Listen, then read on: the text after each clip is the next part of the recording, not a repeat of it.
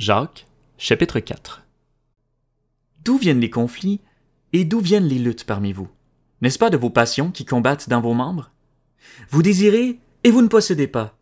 Vous êtes meurtrier et jaloux et vous ne pouvez rien obtenir. Vous avez des luttes et des conflits.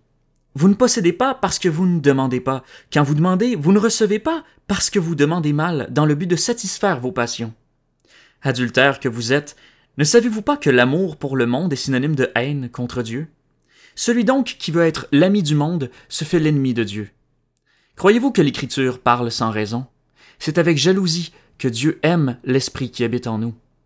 Cependant, la grâce qu'il accorde est plus grande encore, c'est pourquoi l'Écriture dit Dieu s'oppose aux orgueilleux, mais il fait grâce aux humbles.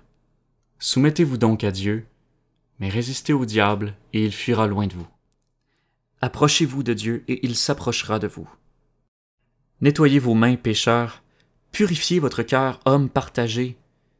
Ayez conscience de votre misère, soyez dans le deuil et dans les larmes, que votre rire se change en deuil et votre joie en tristesse. Humiliez-vous devant le Seigneur, et il vous élèvera. Ne dites pas du mal les uns des autres, frères et sœurs. Celui qui parle contre un frère ou qui juge son frère parle contre la loi et juge la loi. Or, si tu juges la loi, tu ne la mets pas en pratique, mais tu t'en fais le juge. Un seul est législateur et juge, c'est celui qui peut sauver et perdre. Mais toi, qui es-tu pour juger ton prochain? À vous maintenant qui dites, aujourd'hui ou demain, nous irons dans telle ville, nous y passerons une année, nous y ferons des affaires et nous gagnerons de l'argent.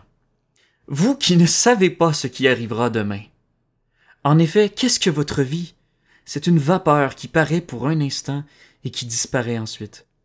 Vous devriez dire au contraire, si Dieu le veut, nous vivrons et nous ferons ceci ou cela. Mais en réalité, vous vous montrez fier de vos fanfaronnades. Toute fierté de ce genre est mauvaise.